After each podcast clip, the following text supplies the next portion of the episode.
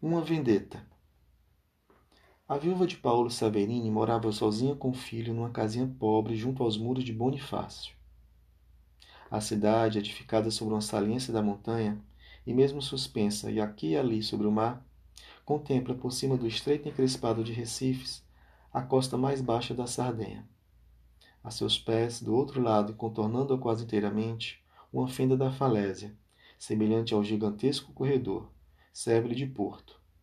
Traz até as primeiras casas, após o longo circuito entre duas muralhas abruptas, os pequenos barcos pesqueiros italianos ou sardos, e a cada quinzena o velho vapor resfolegante que serve a Ajácio.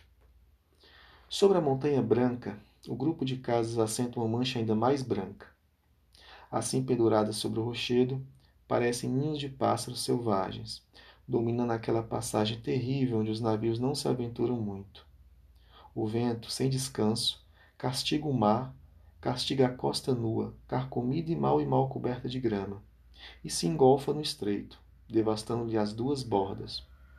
Os rastros de espuma pálida, pendurados nas pontas negras das inúmeras rochas que por toda parte perfuram as ondas, assemelham-se a retalhos de pano flutuando e palpitando na superfície da água. A casa da viúva Saverini, soldada à borda da falésia, abria suas três janelas para esse horizonte selvagem e desolado.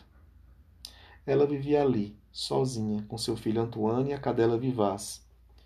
Um animal magro, grande, de pelos longos e ásperos, da raça dos pastores.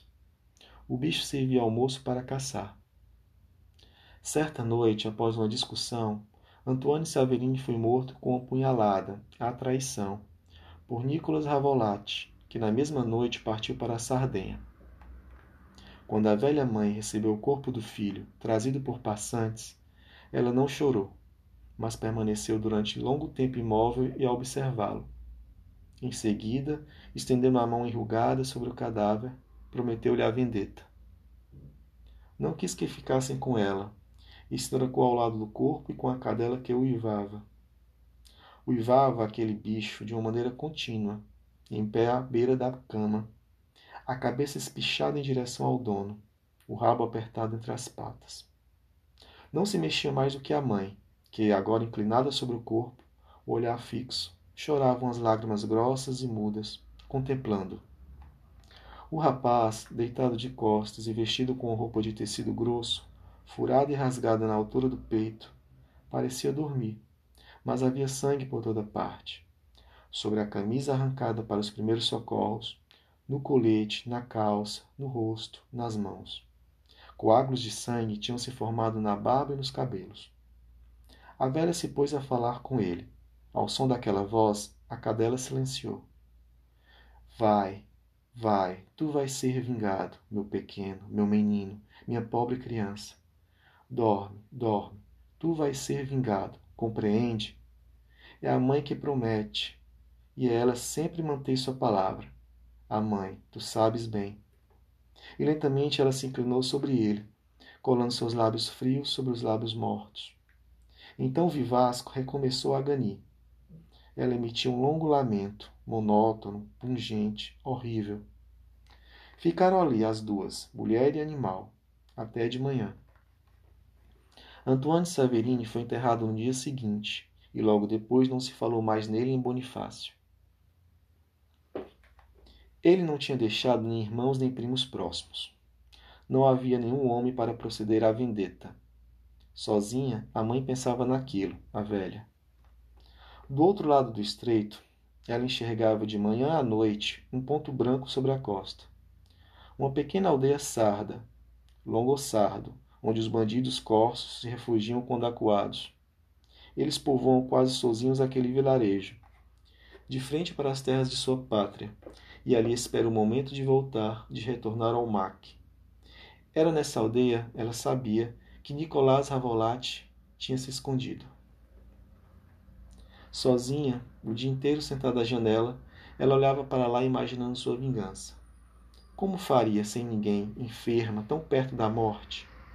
Mas tinha prometido, tinha jurado sobre o cadáver. Ela não podia esquecer, não podia esperar. O que faria? Não dormia mais à noite, não tinha mais repouso nem sossego. Ela buscava, obstinada. A seus pés a cadela cochilava, e de tempos em tempos, levantando a cabeça, uivava para longe. Desde que o seu dono se fora, ela uivava com frequência daquele jeito, como se o chamasse, como se sua alma de animal, inconsolável, também guardasse a lembrança de que nada é capaz de apagar. Eis que uma noite, quando Vivásia começava a gemer, a mãe de repente teve uma ideia. Ideia de um ser selvagem, vingativo e feroz. Ela meditou sobre aquilo até o amanhecer. Depois, em pé desde a chegada do dia, dirigiu-se à igreja. Rezou prosternada, inclinada diante de Deus, suplicando-lhe que a ajudasse, que a apoiasse, que seu pobre corpo já gasto tivesse a força necessária para vingar o filho. Depois voltou para casa. Havia no quintal um velho barril quebrado, que recolhia água das calhas. Ela o virou, esvaziou e o ajeitou no chão com estacas e pedras. Em seguida acorrentou vivaz aquela casinhola e se recolheu. Agora ela caminhava sem parar pelo quarto, sempre com o olhar fixo sobre a costa da Sardenha. Ele estava lá, o assassino. A cadela uivou durante todo o dia e toda a noite. De manhã a velha serviu-lhe água numa tigela e nada mais. Nada de sopa, nada de pão. O dia passou. Vivaz, extenuada, dormia. No dia seguinte tinha os olhos reluzentes, o pelo arrepiado, e puxava desvairadamente a corrente. A velha não lhe deu nada ainda de comer. Furioso, o bicho latia em tom rouco. Passou-se mais uma noite. Então, ao raiar do dia, a mãe Saverini foi até o vizinho pedir que lhe dessem duas medas de palha. Apanhou as roupas velhas que tempos antes o marido tinha usado e encheu-as de forragem, a fim de simular um corpo humano. Tendo cravado uma vara no solo, diante da casinhola de vivaz, ela atou por cima aquele boneco, que parecia assim estar em pé. Depois forjou-lhe a cabeça com um embrulho de trapos velhos. Surpresa, a cadela olhava para aquele homem de palha e calava, ainda que devorada pela fome. Então, a velha foi ao açougueiro comprar um bom pedaço de morcilha. De volta a casa, fez um fogo no pátio, junto à casinhola, e assou a morcilha. Vivaz, enlouquecida, pulava, espumava, os olhos fixos na grelha, de onde vinha aquele cheiro que lhe penetrava direto no estômago. Em seguida, a mãe fez daquela carne fumegante uma gravata para o homem de palha.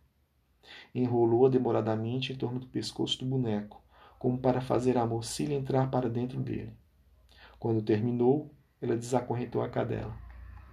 Com um salto formidável, o animal alcançou a garganta do boneco e, com as patas sobre seus ombros, pôs-se a despedaçá-lo. Ela caía com um pedaço de sua presa na boca, e em seguida se lançava de novo ao ataque. Afundava os caninos nas cordas, arrancava algumas porções de comida, caía outra vez e tornava a pular, encarniçada. Ela arrancava-lhe o rosto com grandes dentadas, punha em pedaços a garganta inteira. Imóvel e calada, a Bela observava, o olhar aceso. Em seguida, acorrentou de novo a cadela. Fê-la jejuar por dois dias e recomeçou aquele estranho exercício. Durante três meses habituou-se àquela espécie de luta, aquela refeição conquistada a mordidas. Não a desacorrentava mais agora, mas a atiçava com gestos sobre o boneco. Ela havia ensinado a despedaçá-lo, a devorá-lo, mesmo que nenhuma comida estivesse escondida na garganta. A seguir, a velha lhe dava, como recompensa, a morcilha assada.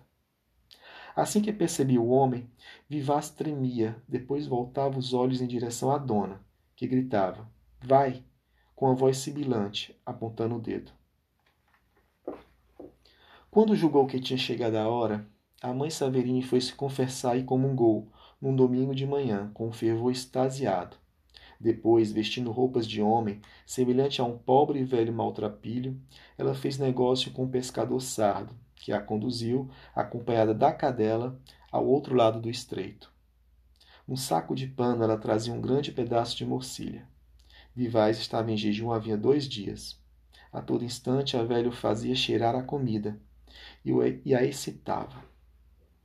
Elas entraram em Longossardo. A corça ia mancando. Foi até uma padaria e perguntou onde morava Nicolas Ravolatti. Ele havia retomado seu antigo ofício de marceneiro. Trabalhava sozinho no fundo de sua loja. A velha empurrou a porta e o chamou. Ei, Nicolás! Ele se virou.